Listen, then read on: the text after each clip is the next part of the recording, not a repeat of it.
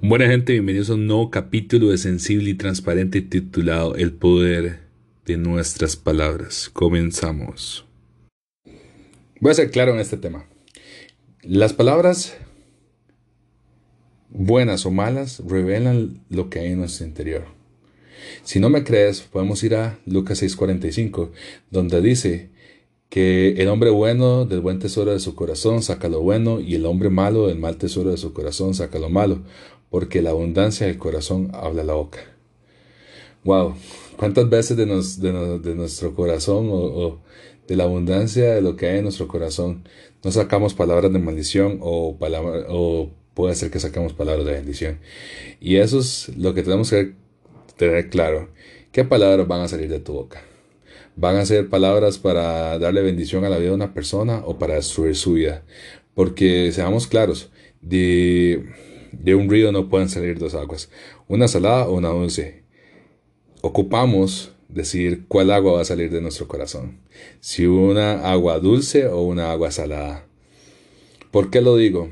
Porque si escogemos la salada, de la salada puede salir murmuración, puede salir queja, puede salir este orgullo, puede salir eh, chisme, pueden salir muchas cosas. Y tenemos que tener cuidado de lo que sale de nuestra boca, porque muchas veces lo que sale de nuestra boca queda en los oídos de aquellas personas receptoras que han escuchado nuestras palabras. No sé si entiendes. Un ejemplo, la murmuración. Ese comentario hacia alguien que no está presente. Y lo peor de este alguien que no está presente es que esa persona está siendo dañada y está siendo dañada por tus palabras. Estás hablando mal de alguien cual Dios te mandó a cuidar. Igual pasa con el chisme, inventas cosas que no son verdad, pero no te das cuenta que después esa mentira se vuelve a tu vida como si fuera una gran bola de nieve. Y si no me crees a lo que puede llegar a destruir cada una de estas cosas que te dije, vámonos a Efesios 5:6, cuando dice, que nadie los engañe con las palabras huecas, porque precisamente por estas cosas viene el terrible castigo de Dios sobre aquellos que no lo obedecen. ¡Wow! Creo que uno de los primeros mandamientos que nos dejó Jesús cuando murió era, ámense los unos a los otros. Y eso es algo que no hemos aprendido como cristianos y creo que no hemos aprendido esas palabras buenas que nos dejó Jesús a nosotros. Porque si nos damos cuenta nos engañamos.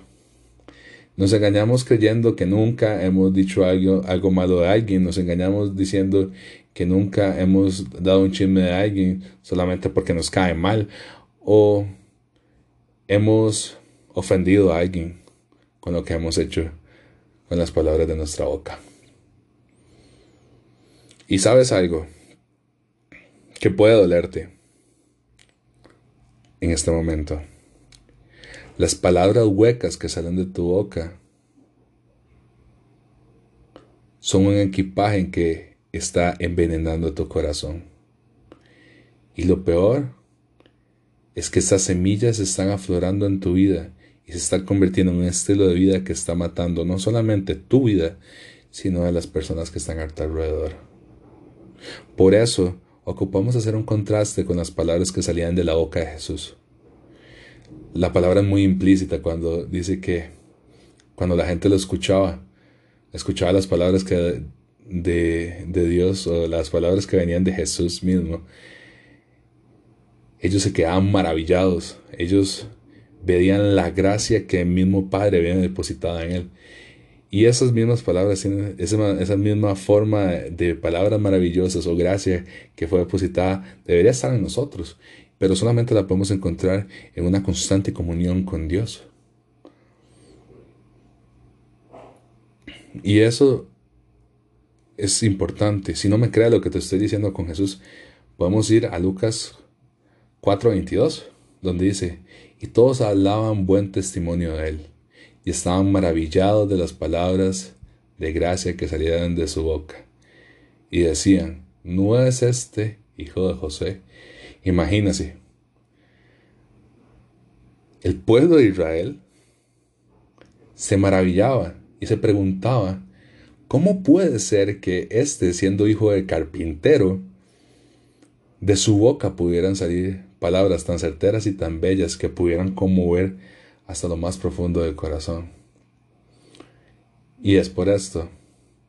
Uno, era porque Jesús tenía un corazón correcto. Es decir, el tesoro de su corazón era un tesoro bueno.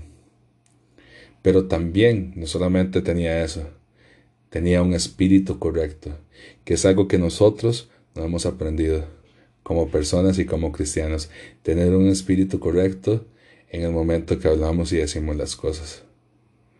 No podemos dejar que la murmuración, que el chisme, que el engaño envenenen la comunidad de fe que está en nuestra vida, en nuestras iglesias, en todo lo que somos nosotros como ente cristiano.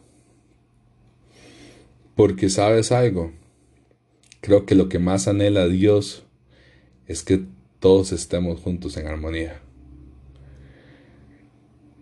Dale un stop ya a la queja que, que está agitando las aguas de tu corazón y empieza a lavar, porque el conflicto de esa queja que hay en tu interior solamente se romperá el día que sueltes tu corazón herido el día que busques a Dios. Y, con esto puedo darte este proverbio. Está en Proverbios 18:21. La muerte y la vida están en el poder de tu lengua, y el que la ama comerá de sus frutos. Entonces, wow, si tienes poder en tu lengua, saca la, saca la amargura, saca lo que te hicieron, saca la murmuración, el chisme, saca la herida que tienes y declara sobre tu vida más vida de Dios eh, en Él. Y no declares la muerte en otros ni en tu propia vida. Porque no sabes de qué formas Dios va a usar tus palabras. Esas palabras que salgan de tu boca pueden edificar el corazón de una persona o pueden destruirla. Y espero que escojas el construir, el construir a esa persona, el amarla, el quererla, el, preocuparte como Jesús lo hacía. Espero que te haya gustado este episodio y que te haya sido fructífero para tu vida. Y recuerda, tenemos poder en nuestra, en nuestra boca. Tenemos poder tanto de la vida como de la muerte. Entonces tengamos cuidado de ella. Nos escuchamos en otro momento. Bendiciones.